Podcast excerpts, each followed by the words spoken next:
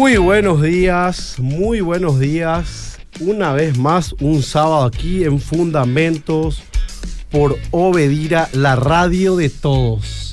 Hoy tenemos un tema brillante, tenemos unos invitados, Martín y el gran Flavio Josefo. El Flavio Josefo paraguayo. El historiador paraguayo, Paraguayo. ¿eh? Gloria a Dios. Y nuestro querido Jorge Espínola. ¿Qué tal querido pastor? Bendiciones también a la audiencia. Estamos en otro programa más de esta nueva temporada de Fundamentos, donde vamos a estar desarrollando temas controversiales y apologéticos que obviamente también tienen un tinte teológico. La intención con el programa es instruir a las personas y dar herramientas para que puedan aprender a vivir, descubrir y defender su fe. Eso es lo importante. Y hoy tenemos un tema de lujo, querido pastor. Un tema controversial porque vivimos en Occidente y hoy día en Occidente ser cristiano puede significar cualquier cosa. Entonces la intención de este programa es distinguir entre el cristianismo verdadero y el cristianismo falso. Y obviamente las personas seguro van a tener algo que decir y a todos esas personas, todas esas personas que quieren comentar, que quieren opinar, que quieren eh, incluso dar una opinión contraria, podemos escucharles, pueden escribir al 0972-201-400, 0972-201-400 o escribir en la cajita de comentarios ahí en la transmisión de Facebook Live en la página de Obedira. Podemos presentar a nuestros panelistas, Pastor. ¿Qué tal, Flavio? ¿Cómo estás? Jorge querido, buen día. Pastor querido, buenos días. Audiencia también, Dios le bendiga. Gracias por esta oportunidad brillante de poder también eh, siempre defender nuestra fe, nuestra postura, nuestra convicción cristiana Bien. ante la oposición de ya sea el mundo, el sistema, el medio secular. Y realmente estamos tocando un tema eh, muy importante en estos últimos tiempos, porque también vemos que el Evangelio mismo se está manchando por, por estas cuestiones que van, que van surgiendo, que van saliendo. Como que obstaculiza la predicación del Evangelio si no Totalmente. aclaramos exactamente, Exactamente. qué es ser un cristiano. Totalmente, porque es como que después eh, es como que se engloba todo dentro de un mismo grupo, entre comillas, de evangélicos, y eso hace justamente que se dificulte el, el punto principal. Qué grande. Mira, y acá está el gran Martín. Había sido Martín, no solamente es un gran violinista, ¿eh? También es un gran cristiano. un gran apologista, cristiano. Buen día, buen día Pastor, ¿cómo estás? Buen día Jorge, a Buen toda día, la día, audiencia, un honor poder compartir este tiempo, poder compartir la palabra de Dios y hacer una defensa de la fe. Queridos, eh, justamente eh, hace unos años eh, vino a darnos una conferencia un misionero de, que, que- que estuvo de misionero también en, en Oriente. Y dice que se pudría todo cuando él le decía que era cristiano a los árabes, a los musulmanes. Mm. Y no entendía él, pero ¿por qué? Y porque la cosmovisión que ellos tenían relacionada a ser un cristiano era el cristiano americano de Occidente, que no tiene ningún, ninguna eh, estima por la fe cristiana. Vive una vida disoluta, divorcios, vida promiscua, eh, palabras soeces y muy poca ética en la política, muy poca ética en, en la vida familiar, En toda la otra esfera que abarca. en toda la otra esfera. Entonces dice que este misionero tenía que redefinirle a todos qué era ser cristiano. Y una vez que ellos le decían, no, pero, pero realmente el verdadero cristiano vive así. Y dice que él, antes de tener que entrar a predicar el Evangelio, tenía que explicarle exactamente cómo vive un cristiano y que el cristiano también, pues imagínate que un árabe te diga, no, ¿qué vos me vas a enseñar de Dios? Si, si, ustedes, si ustedes tienen este tipo de vida, Mm. no, no se Totalmente. santifican. ¿Cómo van a llegar a Dios, verdad? Porque ellos piensan obviamente que en una vida de limpieza, de buenas obras, uno logra agradar a su Dios. Entonces, es como que no, demasiado fácil, es una gracia que se vive en una vida disoluta. Por eso para nosotros en este programa es muy importante volver a redefinir eso, porque también en este tiempo hoy, muchos que dicen ser cristianos no viven la fe cristiana, ni siquiera viven la revelación de Dios que es la Biblia. Totalmente. De hecho, acá en Occidente, o si vamos a hablar desde una perspectiva general, ser cristiano en términos culturales pueden significar varias cosas. Por eso el programa hoy se titula ¿Cómo es un cristiano verdadero? Porque hoy día ser un cristiano, entre comillas, puede significar, bueno, yo soy un conservador occidental, por ejemplo, o soy una persona que apoya la vida. Eso es muy importante también. Soy, soy una persona que apoya la vida y la familia. O soy una persona que le gusta la ética cristiana o simpatiza con la ética o los intereses ideológicos políticos cristianos. Pero ninguna de esas opciones corresponde con lo que es ser un verdadero cristiano si es que vamos a hablar desde una perspectiva bíblica. Obviamente forman parte de la cosmovisión cristiana, pero no es o no conforma la estructura de lo que en esencia es ser realmente cristiano. Entonces hoy vamos a estar hablando de eso porque hablé desde un plano general. Obviamente podemos reducirlo un poco más y venir acá a Paraguay sencillamente donde ser cristiano es pertenecer a un contexto sociocultural católico. Y hoy, hoy se arma esa falsa dicotomía o esa falsa lucha entre el conservador, el que no es conservador. Entonces como que el cristianismo es de derecha y así. Entonces no, nos tratan de segmentar hacia ese sector y en realidad, en realidad ser cristiano es mucho más que todo eso, es algo espiritual, Totalmente. es nacer de nuevo, es la santidad de Dios, es lo que Dios trabaja en el corazón. Totalmente, Totalmente. Pastor y Jorge. Para dar un, un pequeño un pequeño spoiler, creo que depende mucho de- del conocimiento acerca de quién es Dios realmente, en base a eso para entender y creer que si somos o no un verdadero cristiano. Eh, ya que tocaste el tema de eh, los Estados Unidos, sabemos bien que es un país conocido por su inclinación cristiana. Se había hecho una, eh, una encuesta donde se, llam- se llamó el día en que los cristianos estadounidenses dijeron la verdad. Mm. Y atiendan el resultado. El 91% de la población ha dicho que miente todos los días. El 13% de esa población cree que obedece a los 10 mandamientos. Mira un poco. Pero esa pregunta fue mm, muy bien planteada porque era pregunta exclusivamente de, de- y de, de tinte moral, no de otras condiciones. Ujú. Entonces, vemos ahí que hubo realmente o que hay una decadencia moral increíble dentro de la sociedad. Pero atiendan dos preguntas que a mí me llamó mucho la atención. Una de las preguntas decía, ¿qué está dispuesto usted a hacer por 10 millones de dólares? Uf. Y atiendan la respuesta. El 25% respondió abandonar a la familia y el 7% respondió matar a un desconocido. Vos te imaginas, 7%, 7 en 100, 70 en 1000, 700 y va aumentando. Y esto hablamos de una, en la de- de- década del 90. ¿Ha cambiado? No, sigue empeorando. Entonces vemos que la decadencia moral está terrible. Mm. Entonces, un país que se considera cristiano, no creemos nosotros que no puede tener estos tipos de, est- estos tipos de, de respuestas a, a estas preguntas. Entonces, ¿cómo yo abarco siendo cristiano en base a esto? ¿Cómo yo me comporto? ¿Cómo yo actúo? ¿Defiendo o coqueteo también con el mundo? Esos son, eh, estas son las, las cuestiones que vamos a ir estando explicando y refutando también con, con frases que el mundo nos ofrece o nos quiere vender, ¿verdad? En el sentido de que nos quiere amoldear nuestra vida en base a lo que ellos quieren que nosotros eh, hagamos. Martín, hay una. Hay. ah, también, justamente estaba diciendo Flavio, eh, llegó un tiempo donde se decía. eh, yo soy un cristiano nacido de nuevo. Como que el cristiano tendría que explicar ¿Qué ¿Qué es la- significa eso? que es nacido de nuevo. Porque en teoría, un cristiano, si no es nacido de nuevo, no es cristiano. No es cristiano. Claro. Y llegar a tener que decir esas cosas, evidentemente, es una redundancia, porque se supone que toda persona que se identifica con Cristo es porque tuvo que haber nacido de nuevo, porque cuando uno nace de nuevo responde a la fe y se convierte. Hoy, Martín, ¿cómo podemos, podemos eh, diferenciar, o, o más que diferenciar, darle énfasis a que debe ser natural que alguien que se identifica con Cristo debe dar frutos dignos de cristiano? Totalmente. Y para poder hablar de eso quiero antes mencionar eh, el estado del hombre, ¿verdad? ¿Qué, ¿Qué significa que el hombre necesita nacer de nuevo?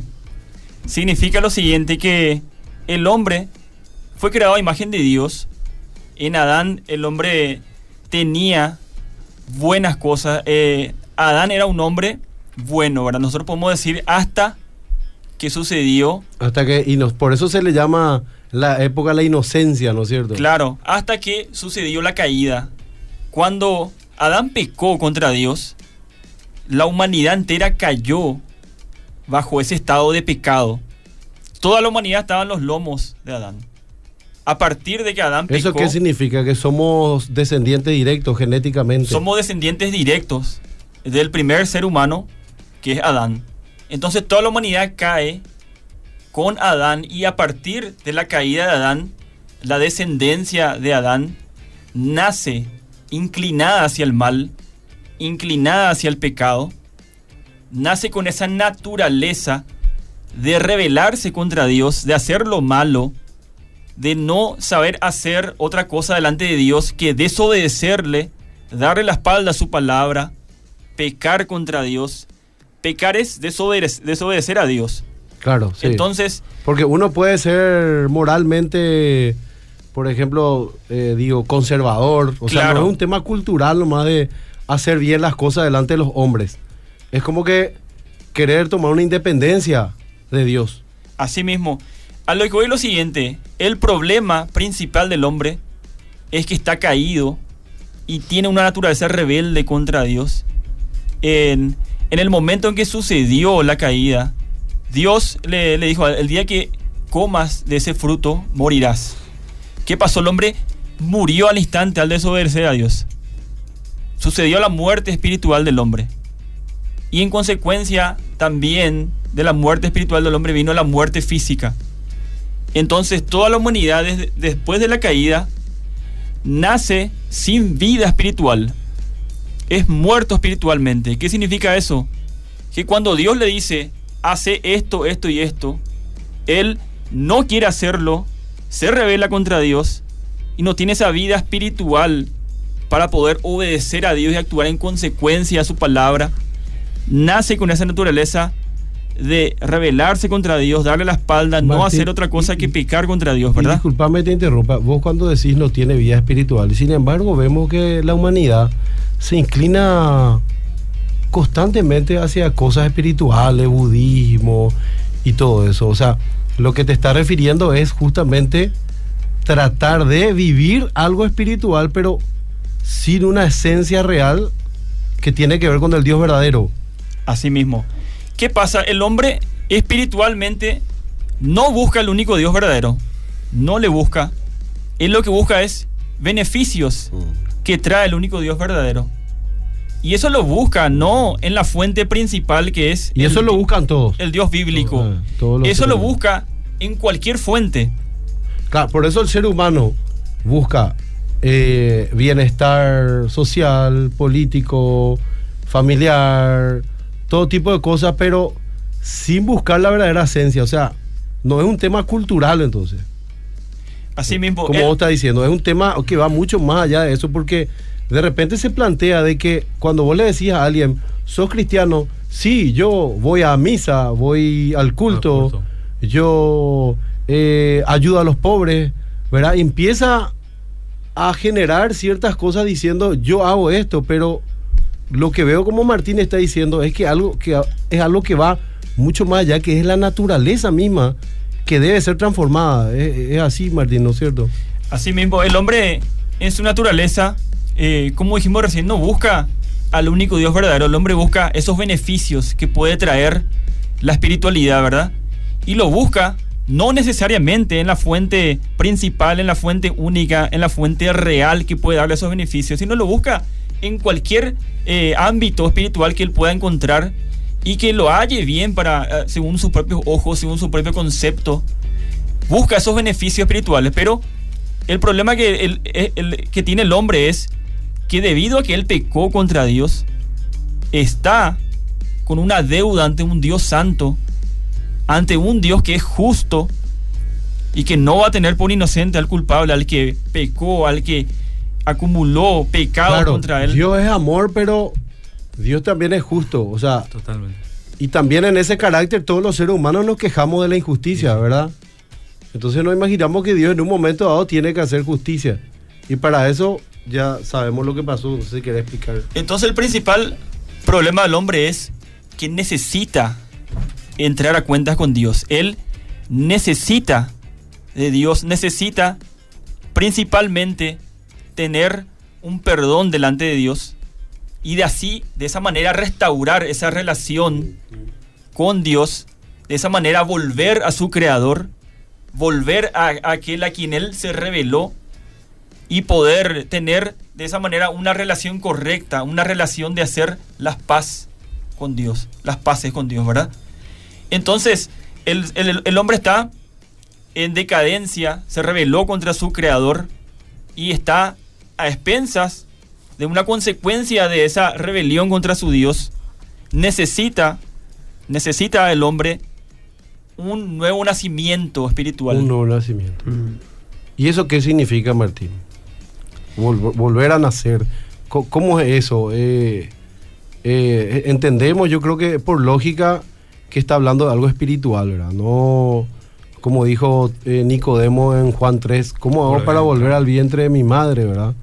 Mm. O sea que Dios tiene que recrear algo en, en la moralidad del hombre, restaurar algo por lo visto, regenerar algo para que el hombre literalmente, porque como vemos que lo que el fruto de, de vida de una persona es de acuerdo a lo que piensa, a lo que es internamente. Entonces evidentemente Dios tiene que cambiar seguramente lo interior. ¿Cómo es eso, Martín?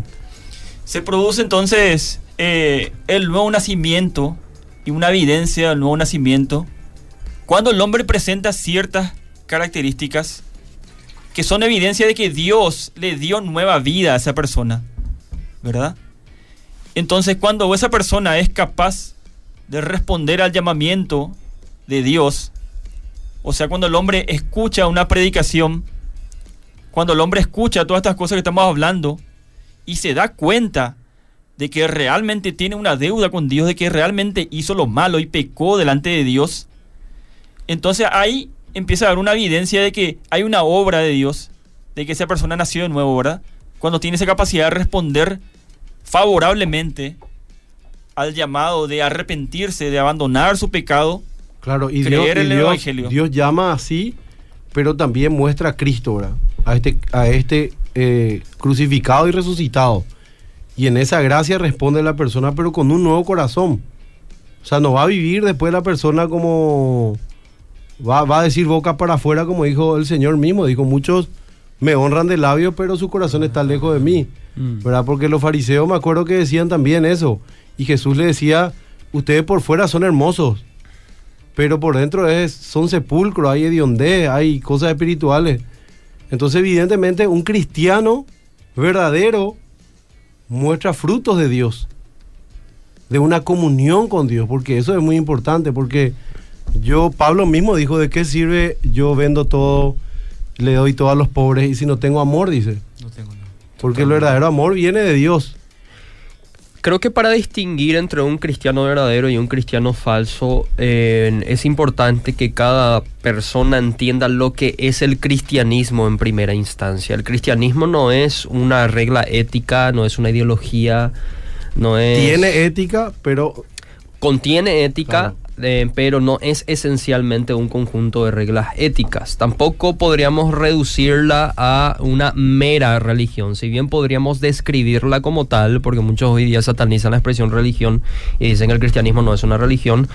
Eh, creo que lo correcto sería decir que el cristianismo hay es que una hacerte un programa de ese. Hay- lo correcto, lo correcto sí, es, Es verdad, es importante, es es importante, importante. es bastante polémico. Yo creo que el cristianismo es una religión, Sí, lo dice totalmente, Santiago en su epístola. Pero el punto es que eh, si vamos a tomar una, un concepto global de lo que el cristianismo es, deberíamos decir que el cristianismo es una cosmovisión. ¿Por qué? Porque el cristianismo tiene respuestas o abarcan toda la vida o toda la existencia del ser humano que nosotros podríamos denominar cristiano.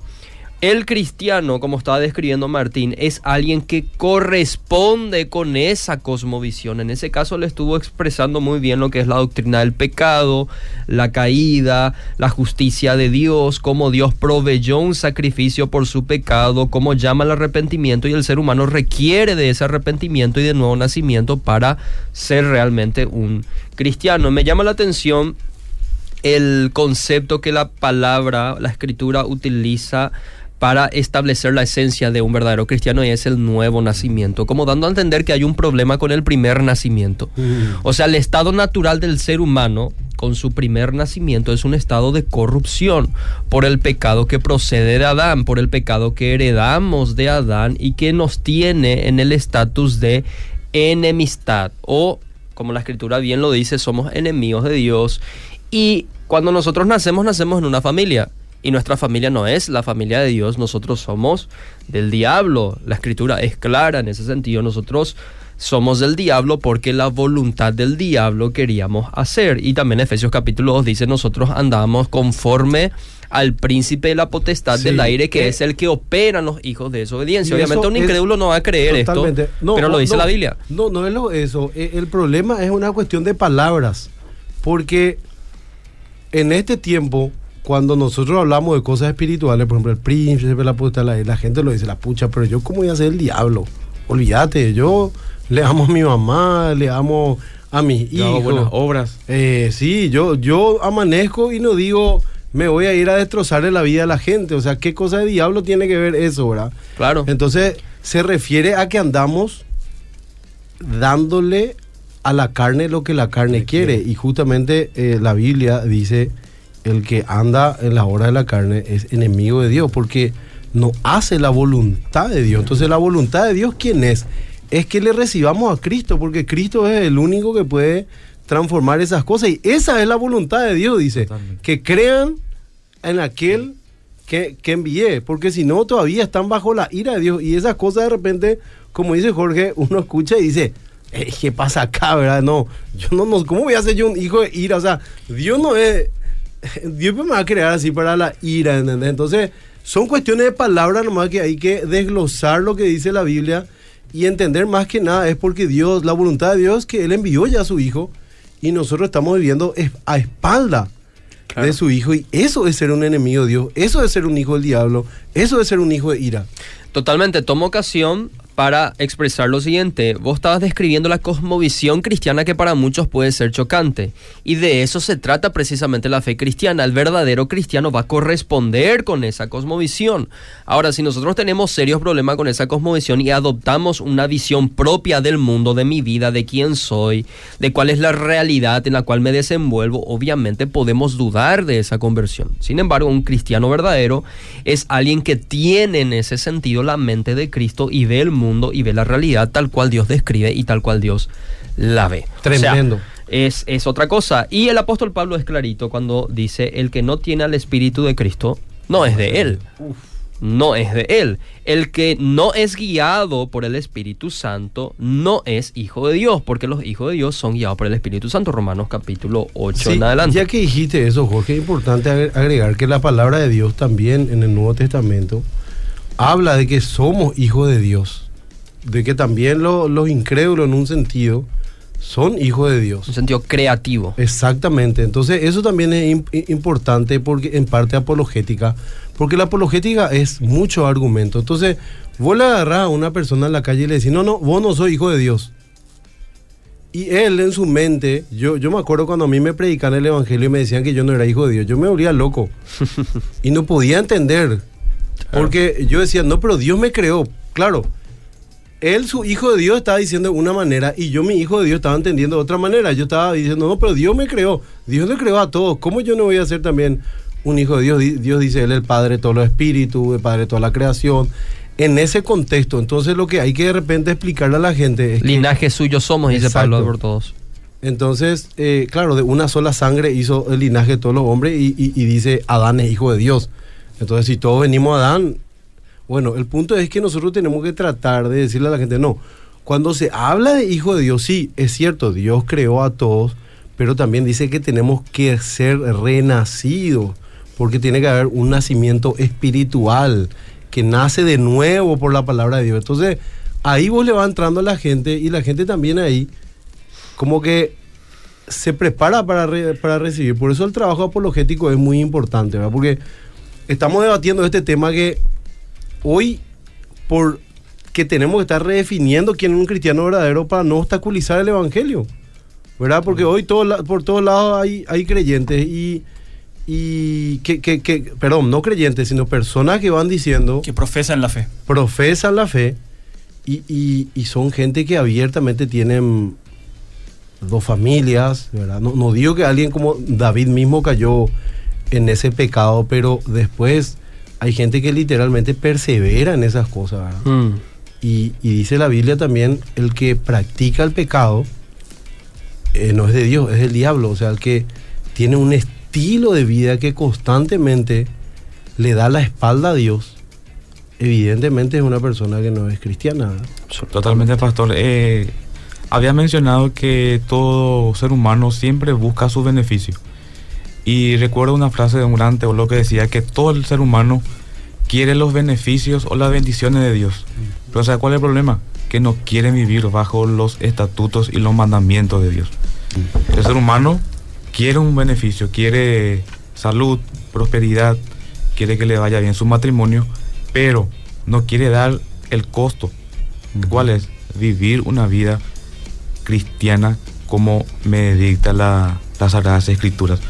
En base a Pero que- esa, esa vida es difícil o no. O sea, viste que de repente uno dice, no, pues imposible. Lo que pasa es que, como dijo Martín, la gente trata de vivir algo que es imposible porque necesitamos una nueva naturaleza. Totalmente. El, el ser humano necesita tres eh, necesidades básicas. Primero, que es la justificación. Que yo me- me presente delante de Dios con un estatus legal. Segundo, la adopción. Y tercero, una nueva vida que sería la santificación. Esas serían las tres necesidades básicas que yo como ser humano necesito delante de Dios. Es por eso como cuando Jesús decía, eh, este es el pan verdadero que da vida. Sí, sí, porque sí. de repente eh, dice, eh, trabajen por el pan que verdaderamente alimenta. Es como que el ser humano dice, yo tengo otras necesidades Sí. básicas, ser amado, No. eh, sentirme feliz, eh, realizarme como persona. Claro, y ahí que no está mal porque Jesús dijo, yo sé que tiene necesidad de todas esas cosas, Sí, ¿verdad? Pero es las prioridades. prioridades, o sea, poner en, en valga la, la- la redundancia, poner en, en prioridad lo que verdaderamente importa. ¿Verdad? Jesús mismo nos enseña en, en Mateo que para buscar el reino de Dios, primeramente tenemos, o sea, perdón, para entrar al reino de Dios, buscar su reino, su justicia y el resto por añadiduras. El ser Totalmente. humano, ¿qué hace? Primero por añadiduras y Mm. después quiere. y cuando no tiene la añadidura, ahí se da cuenta Ahí que se da cuenta que es trascendente que Dios puso vida eterna en, en- en su mente, en su pensar en lo trascendente y ahí empieza a buscar a Dios, ¿verdad? Que, totalmente. que bueno, gloria a Dios también, todos hemos buscado a Dios. Claro, de hecho que la Mm. Biblia a mí no me prohíbe que yo sea eh, eh, próspero en mi en- Al contrario. en, en mi vida, ¿verdad? Te da por que, capacidad claro, productiva. Solamente que toda esa capacidad que a mí el Señor me dio, los dones, yo tengo que usarlo para su gloria. Y ahí es como que yo voy cambiando esa como Mm. visión justamente que est- estuvimos eh, mencionando. ¿Qué, significa el término, el término cosmovisión? Es Mm. entender una realidad de acuerdo a una perspectiva cristiana. O sea, sería una visión del mundo secular. Entonces, cuando yo marco mi, una, mi, mi como visión cristiana, ya voy en- entendiendo de qué está mal y qué es lo correcto para mí. En base justamente a los principios que el Señor me da. Por ejemplo, me, me viene nomás a la mente ahí el perdón, ¿verdad? el perdón. Porque el perdón, uno es dañado. Y en la comodición secular dice, vos tenés que perdonar porque te hace mal a vos. Es más para vos. Per- vos. Liberate de ese veneno. No tanto O lo Porque- contrario, pastor, te dice, perdonar si es que la persona se acerca primero a vos. Claro, claro. Ese O es sea- en, el, en el contexto de tipo eh, para demostrar que realmente lo- lo- el otro no se merece perdón. Pero hoy en día se está enseñando mucho el hecho de que tenés que liberar de ese veneno, porque a vos lo que te va a hacer mal. Pero no es para la gloria de Dios. El cristiano tiene una cosmovisión cristiana que tiene que sufrir la afrenta Totalmente. y dice, mi creador, yo le fallé mucho más a mi creador y él pagó por mi pecado mucho más allá De lo que, de lo que el a mí me, hermano pu- me hizo. El hermano me hizo, Señor, yo para tu gloria, ¿quién soy yo para ponerme en un estrado judicial y decir, este no merece perdón? Entonces es totalmente diferente cómo se mueven las cosas. El cristiano es como que no piensa en uno, sino que y piensa, piensa en el beneficio de la gloria de Dios. la gloria de Dios. De hecho Absolutamente. que el, el mundo mismo nos ofrece las, no sé si alguna vez escucharon las filosofías de, de la calle. Son como una, como una filosofía que Mm. yo a- eh, adopto para mi propio beneficio. Yeah. Y ahí encontramos Sí, frases como, por ejemplo, vive tu vida al máximo, eh, carpe diem, Mm. ¿verdad? Eh, apostar todo al eh, poner toda la carne al asador, cosas así, es simplemente para mi propio beneficio, ¿verdad? Pero lo que realmente desnuda es una necesidad tremenda del favor, la misericordia y la gracia de Dios. Mm. Decía Tomás de Kempis en su libro Imitación de Cristo, la gente que persigue, el ser humano que persigue la vanagloria y la sensualidad de la vida, se pierde de la gracia de Dios. Y eso es lo que el mundo hoy día me, me quiere vender. Hacer tu vida, vivir vos, vos podés ser feliz, perseguir tu felicidad, eh, seguir lo que dice tu corazón, tu corazón. Y es todo lo contrario a lo que la fe cristiana, la convicción cristiana me está enseñando. Totalmente. Claro, pues la conmovisión cristiana mira más allá de este, de este mundo. Porque, Totalmente, porque este es porque- trascendental. Claro, porque este mundo tiene cosas muy lindas, che. Dios dejó cosas maravillosas en este mundo, ¿verdad? Y, y, y nos dio la posibilidad de disfrutarlo también. Y hay gente que Dios le dio mucha inteligencia, capacidad y de verdad está disfrutando mucho esta esfera de su vida. Pero van a venir tiempos malos. A todos los seres humanos nos ven tiempos malos y generalmente es cuando estamos por partir. Y ahí nos damos cuenta que todo lo que nosotros hemos juntado, ya sea en ética, en moral, en estatus, en riqueza económica también, es algo que decimos, ¿dónde va a parar todo Sí. esto? O sea, fue, fue ir tratar, toda mi vida fue tratar de ir a atrapar el viento, ¿verdad? Como dijo Salomón. Entonces, uno dice, al final todo el hombre es temer a Dios, guardar su mandamiento, porque te vas a presentar delante de Dios. Absolutamente. Y por Justamente eso Dios nos llama a, a que, a que vayamos. Por eso el cristiano está dispuesto a vivir una vida, inclusive a sufrir y llevar la cruz, porque está dispuesto, porque sabe que su ciudadanía está en los cielos y somos peregrinos, ¿verdad? Totalmente así como... y nuestra felicidad es Cristo, es, es encon- la el encuentro con Él. Sí, pastor, eh, ya que habl- hablaste de, de- la rendición, justamente capaz el mensaje más difícil es dar al, al- joven hoy día, para que pueda entender justamente de que eh, la vida, nosotros tenemos como cristianos el último que sería la vida eterna, ¿verdad? Y como justamente mencionan en, en Eclesiastés, voy a parafrasear cuando dice, joven, vos podés vivir tu vida, pero acordate que vas a dar cuenta después. Qué tremendo. Entonces, nosotros hoy día tenemos la responsabilidad de marcar una pauta, de enseñar si se puede, y también nosotros ser guiados por, por nuestra propia eh, fe y enseñanza que el Señor no, nos ha dejado. El ateísmo moderno tiene padres y obviamente ninguno de ellos creían en todo lo que estamos diciendo acá. No creen en la existencia del pecado, no creen en la existencia de Dios, no creen en la existencia o en la validez al menos de la cosmovisión cristiana. Sigmund Freud fue uno de ellos. Después le tenemos a Carlos, Carlos Marx, le tenemos a Laudi Feuerbach, le tenemos por ejemplo a Nietzsche, quienes son considerados los padres del ateísmo moderno. Todos ellos afirmaron que Dios no existe y por ende todo lo que nosotros estamos diciendo acá son pavadas para ellos pero no pudieron negar que el cristianismo y el cristiano sí existe, por ende, por ende ellos se ocuparon a, a, a- a proveer, por así decir, una explicación de por qué el ser humano es religioso y por qué el cristianismo es tan atractivo. Si Dios no existe, ¿por qué existen los cristianos? Y bueno, la respuesta que ellos proveyeron obviamente tienen sus baches, no me parecen racionales, pero sí creo que aplican a cierto tipo de cristianos, entre comillas. Por lo siguiente, según Nietzsche, Dios es, por así decir, aquella necesidad que el ser humano tiene y busca satisfacer, entonces crea una figura llamada Dios en el cielo. En ese sentido, Dios no creó al hombre a su imagen y semejanza, sino que el hombre creó a Dios a su imagen y semejanza. Bueno, obviamente en términos bíblicos no es así, pero en términos sociales sí es así porque hay muchos cristianos que les encanta adorar a un Dios conforme a su imagen y su semejanza. Freud, por su parte, decía que Dios es el resultado de los complejos y los temores que el ser humano tiene. Tiene miedo a la muerte, entonces crea a un Padre Celestial que le va a dar vida después de la muerte. Tiene miedo al dolor, entonces crea un Dios sanador tiene miedo a las enfermedades, a los problemas de la vida, entonces crea a un Dios que le va a ayudar en sus problemas y le va a guardar en la vida. Dios es por así decir como una muletilla psicológica que el ser humano crea para que éste pueda vivir tranquilamente en esta vida. Bueno, obviamente eso no es así. En términos cristianos no es así, pero vaya que tiene razón en cuanto a muchos cristianos en cierto sentido que han observado en Dios un medio, como decía Martín, para satisfacer sus necesidades.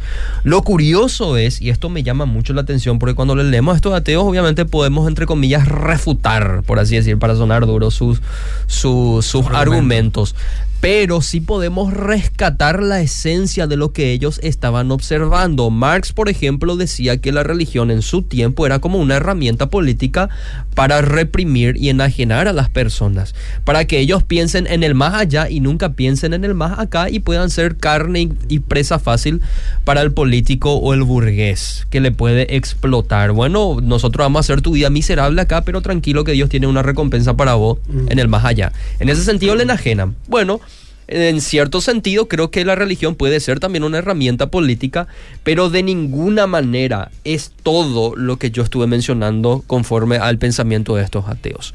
No, el cristianismo sale de lo que es una muletilla psicológica.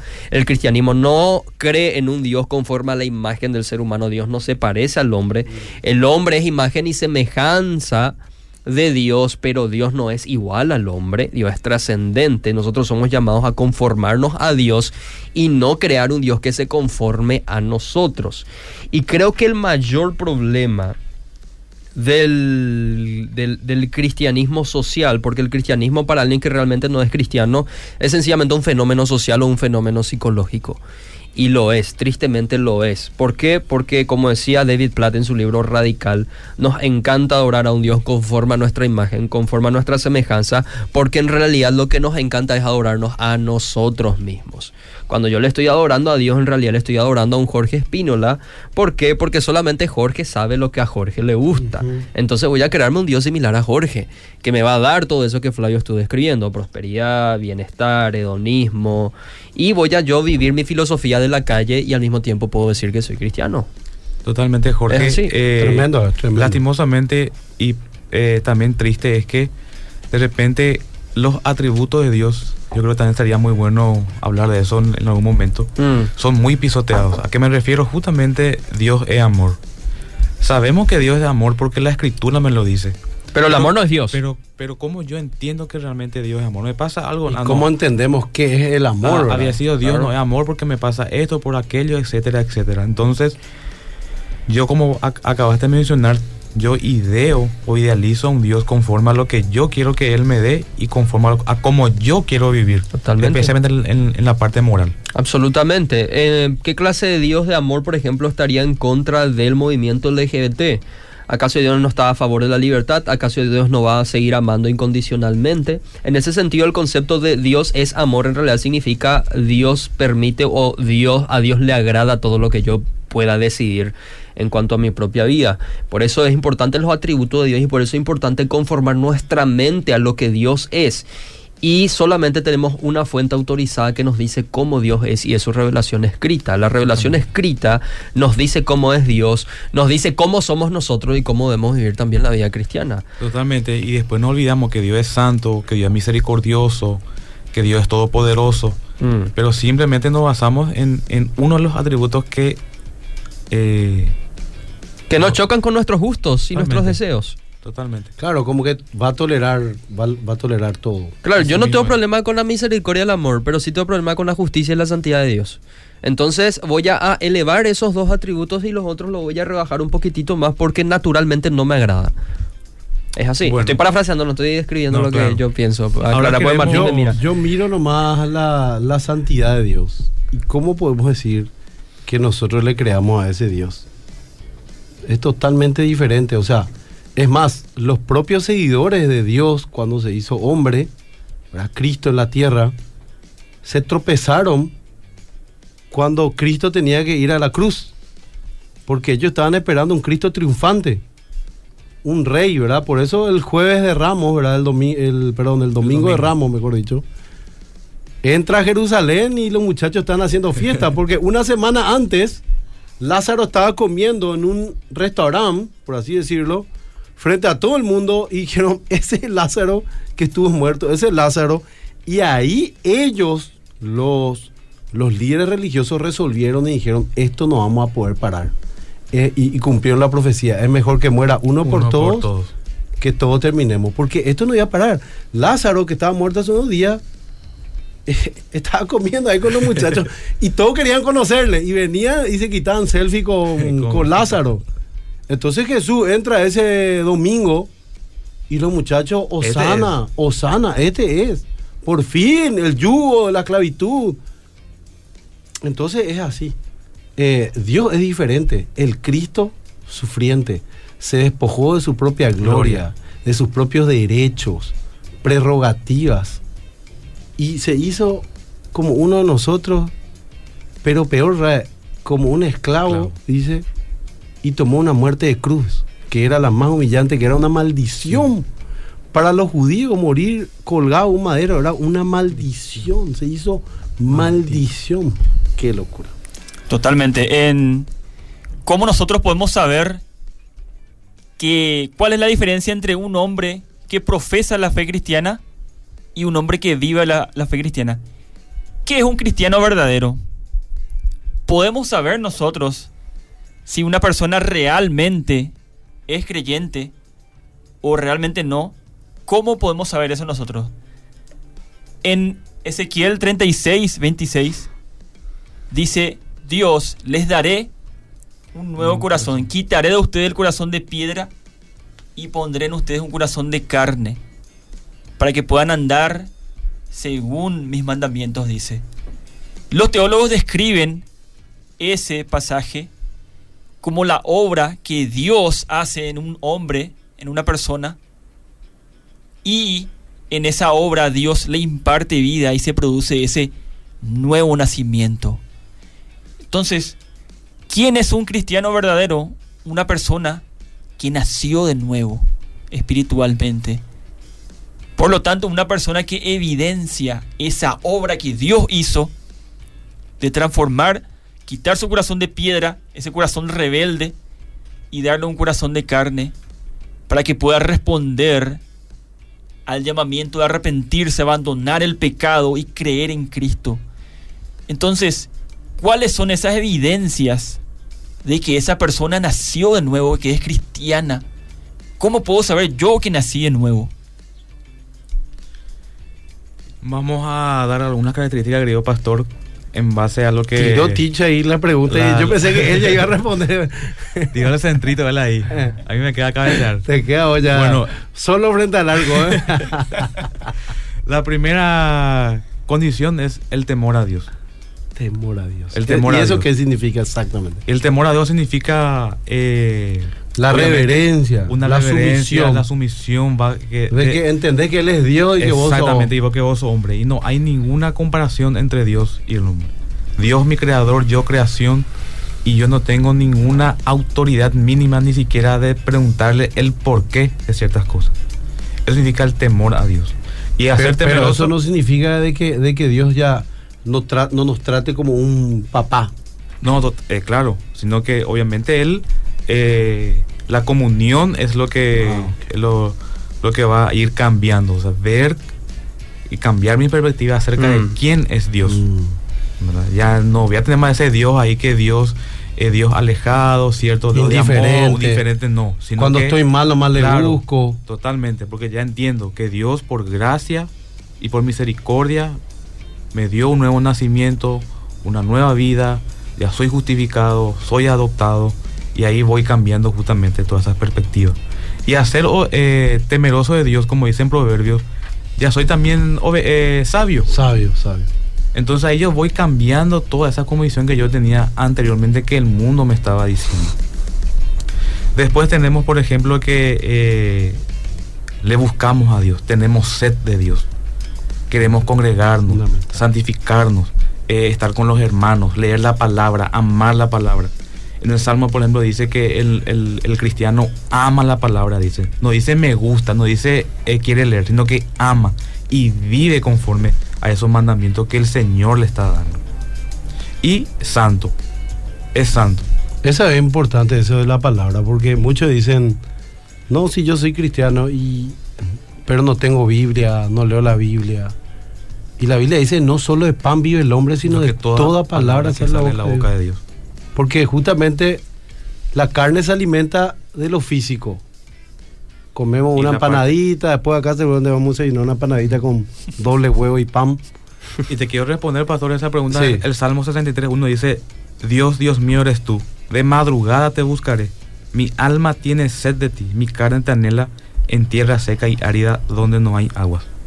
Tienes sed de ti, tienes sed de Dios. Y donde yo encuentro palabras en la revelación que Él me dejó, que es la Sagrada Escritura. Mm. Entonces, esos son eh, algunas características que pueden ser visibles, claro que sí. Porque el Señor mismo nos dijo que por fruto lo- eh, los conoceréis. Vamos a, tener- vamos a seguir teniendo luchas, claro que sí. Pero el nuevo nacimiento marca con un antes y un después. Justamente el apóstol Pablo dice, ¿qué comunión hay entre la luz y las tinieblas? Nada. Entonces ya aborrezco el pecado Mm. ya miro como mira Dios al pecado, Mm. con aborrecimiento. O sea, miramos que realmente es algo malo. Eh, y, ahí, totalmente. y ahí se configura el Dios de amor también, Así, porque claro. el amor aborrece lo malo. Totalmente. Y eso es justamente el, el- un proceso de santificación. Significa apartarme del mundo. Eso significa ser santo, apartarme del mundo. Si yo antes era mentiroso, ya veo que la mentira es totalmente eh, lo contrario. Si yo era un estafador, ya dejo de estafar. Si era un adúltero, un, un fornicario y muchas otras cuestiones que podemos ir nombrando, ¿verdad? Entonces, eso es justamente el cambio de, o perdón, El que robaba trabaja, dice. Claro. Y, y reparte, dice. Totalmente. Ya vemos que son características de un nacido de nuevo y de un cristiano verdadero. Hay un cambio en la naturaleza. Entonces, el que antes disfrutaba ese pecado, el que antes se gozaba en ese pecado, ahora empieza a abandonar ese pecado. Cambia su relación con Dios, cambia su relación con el pecado. Al cambiar la relación con el pecado, entonces se evidencia que esa persona realmente cambió su relación con Dios, que hizo las paces con Dios. Yo no puedo decir que tengo una nueva relación con Dios ahora, que soy creyente, y no tengo un cambio en cuanto a abandonar el pecado, abandonar lo malo en mi vida y seguir disfrutando el pecado. Ahí no, no hay evidencia de nuevo nacimiento. El que realmente nació nuevo cambia su relación con el pecado, empieza a abandonar el pecado, deja ese pecado que antes disfrutaba ahora. Ya no le, no, no- no le produce un disfrute, un deleite, le produce todo lo contrario. Antes le llenaba el alma, ahora le seca Ahora el alma. seca. Y ahora le produce tristeza para con Dios. Mm. ¿Por qué? Porque al seguir pecando en eso, está pecando contra su Señor y está contristando la presencia del Espíritu Santo que mora, que vive en cada creyente. Entonces empieza a entristecerse al pecar el que nació de nuevo. Empieza a querer abandonar, dejar el pecado y perseguir la santidad, perseguir, apartarse de ese pecado y perseguir una nueva vida. Una nueva vida dejando el pecado y cada vez que sea una vida moldeada a la imagen de Cristo, a la palabra. Entonces cambia su relación con Dios, cambia su relación con el pecado, el, nacido de nuevo. Absolutamente. Una- uno de los hitos de la reforma protestante es la sola fide, es decir, el creyente puede ser justificado por Dios y por ende un verdadero cristiano a través de la fe solamente. Y una de las críticas que se lanzó a ese hito es que ya parecía muy simplista porque solamente el cristiano tiene que tener fe y ya puede ser considerado cristiano. Entonces los reformadores hicieron una aclaración muy importante diciendo que eh, el, si bien el creyente es justificado solo por fe, esta fe no está sola. Mm. Por eso Lutero decía que la verdadera fe, la fe que salga, es una fides viva, es decir, una fe que demuestra estar viva con evidencias de buenas obras. Obviamente hay una fe, pero esa fe no es el acto o el mero creer. Sencillamente creo, no, es recepcionar la palabra de Dios de manera poderosa por el poder del Espíritu Santo y a partir de ahí como una semilla que es lanzada, germina y provee frutos para la gloria de Dios. En esto es glorificado mi Padre, decía Jesús cuando hablaba del, de, la vid, en que vosotros llevéis mucho fruto vuestro fruto permanezca. Obviamente esto es muy contrario a un Dios que nosotros podríamos inventar y por, por ende un cristianismo que a nosotros nos gustaría llevar en términos carnales. Y cuando estábamos hablando nomás de un Dios nuestra imagen y semejanza, me vino a la mente Salmo capítulo 50, en donde Dios habla en el versículo 21 y dice, has hecho todo esto hablando la vida pecaminosa y he guardado silencio. ¿Acaso piensas que soy como tú? se pregunta Dios. ¿Acaso piensas que soy como tú? Pero ahora voy a reprenderte, cara a cara voy a denunciarte. Este es el Dios que no es como nosotros y que es un Dios que reprende y denuncia. No es conforme a los gustos carnales del ser humano, sino que es conforme a su propio atributo. Él corresponde a su atributo y es nuestra responsabilidad como cristianos corresponder. Imagínate que a los profetas que escriben la Biblia les desnuda su propio pecado. Escribí esto. Tienen que escribir. Tienen que escribir. Dios no es como nosotros. Sí, salvos, y David tiene Ya que, tocaste el tema de la fe, Jorge, también un, un, un- un nuevo cristiano vive por fe, una Mm. vida de oración y también de arrepentimiento. Entonces, arrepentimiento constante, porque es cierto, todos los días pecamos. Todos los días pecamos, entonces esa vida de arrepentimiento yo llevo y eh, entrego mi cuenta justamente eh, a Dios. Amén. Qué tremendo. No Tenemos un no mensaje del pastor por, Emi. Por favor, si lee unos mensajes. Eh, tengo un mensaje- porque no les leímos los mensajes hoy al Del muchacho. pastor Emi, dije, de Emi Pastor. Dice Emi, excelente programa, amigos y pastor. Actualmente, el solo preguntar si alguien es cristiano es automáticamente cha- tachado de una persona que no ama y es alto fariseo, dice. La respuesta clásica de estos últimos años es no juzgue, solo ora. Si hay algún libro para sorteo de hoy, quiero ganar. Viste, para eso me escribió Pastor Emi, para, porque pensaba que se sorteaba un, un libro. Y había un mensaje hace rato que no leí, pero resumiendo, cuando Martín estuvo hablando y estuvo describiendo la doctrina del pecado, decía que en realidad nosotros no tenemos evidencias para creer que exista el pecado. Qué interesante. El pecado es un invento cristiano. No, no es un invento cristiano, es Cuando la te, perspectiva roban la, cristiana. cuando te roban la billetera, Ahí va. vamos a ver, porque es la, es la maldad. Uno, uno no puede decir, justamente, esa es una de nuestras mayores apologéticas, la existencia de la maldad y el bien. Sí. Porque es la maldad. Claro, el Todos están- divinitatis. Todos están en contra de la maldad. Algunos dicen, no, pero ponemos la ley de, eh, de la cárcel y todo eso porque la sociedad tiene que vivir tranquila y todo eso. No, Tiene que haber cierto orden. porque, eh, pero eso, es, eh, eso no, es, no es tan así. Porque el mal te afecta, te afecta en el corazón. Uno es golpeado emocionalmente cuando sufre una injusticia o, o algo. Si no, nadie se va a quejar de los jueces, de la gente que, que justamente vos en todas las noticias la gente que se, se, se queja de la justicia paraguaya. Por ejemplo. Claro, y, y la persona que escribió eso se autorrefuta, como dijiste. No existe el pecado hasta que le tocan un bien, ¿verdad? No sé, le roban al vehículo, le roban algo. Y si no existe el pecado, ¿por qué va a estar mal que le quiten? Claro. No existe el pecado hasta que le tocan Claro. algo. Y ahí se evidencia que es absurdo lo que dice, ¿verdad? Claro, se la- evidencia que eh, su pensamiento o ese argumento no se sostiene conforme a la realidad. Ah, exactamente. No Ahí se sostiene. Totalmente, no corresponde a la realidad. Si de no, hecho, nosotros creemos en el pecado porque creemos en cada Dios. vez que te pasa algo malo. ¿no? Sí, de seguro te va a decir que es una moralidad que a la vez es un constructo social o son instintos que, nosot- que proceden de la evolución. No sé si es si no creen en Dios, quizás creen en la evolución. Pero el problema es que nosotros creemos en el pecado porque creemos en Dios.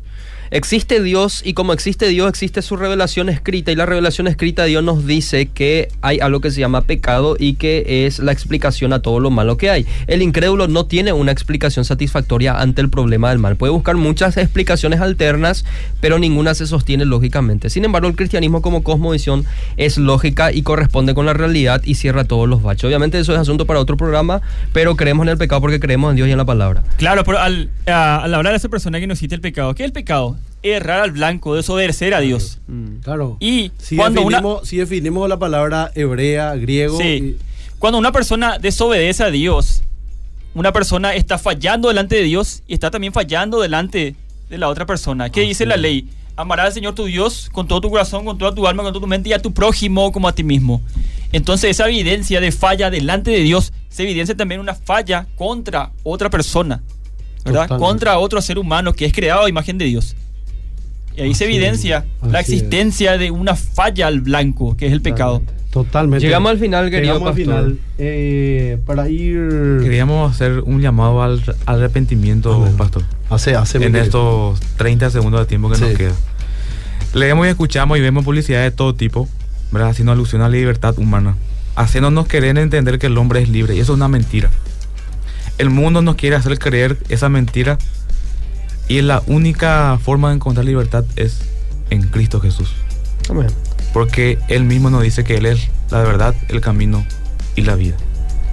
Entonces, hermano querido, si estás escuchando esto, si alguna vez escuchaste el Evangelio, donde endurezca tu corazón, recibí a Cristo como tu Señor y Salvador. Decía un gran eh, eh, pastor, decía, negar a Cristo es aceptar al caos. El mundo te entrega caos, Cristo, perdón, misericordia, gracia y promesa de la vida eterna. Amén. Y si hay un versículo en la Biblia que más me, me- me llena de gozo y de, de esperanza, 2 Corintios 6, cuando dice, hoy es el día de la salvación. Qué lindo. Amén.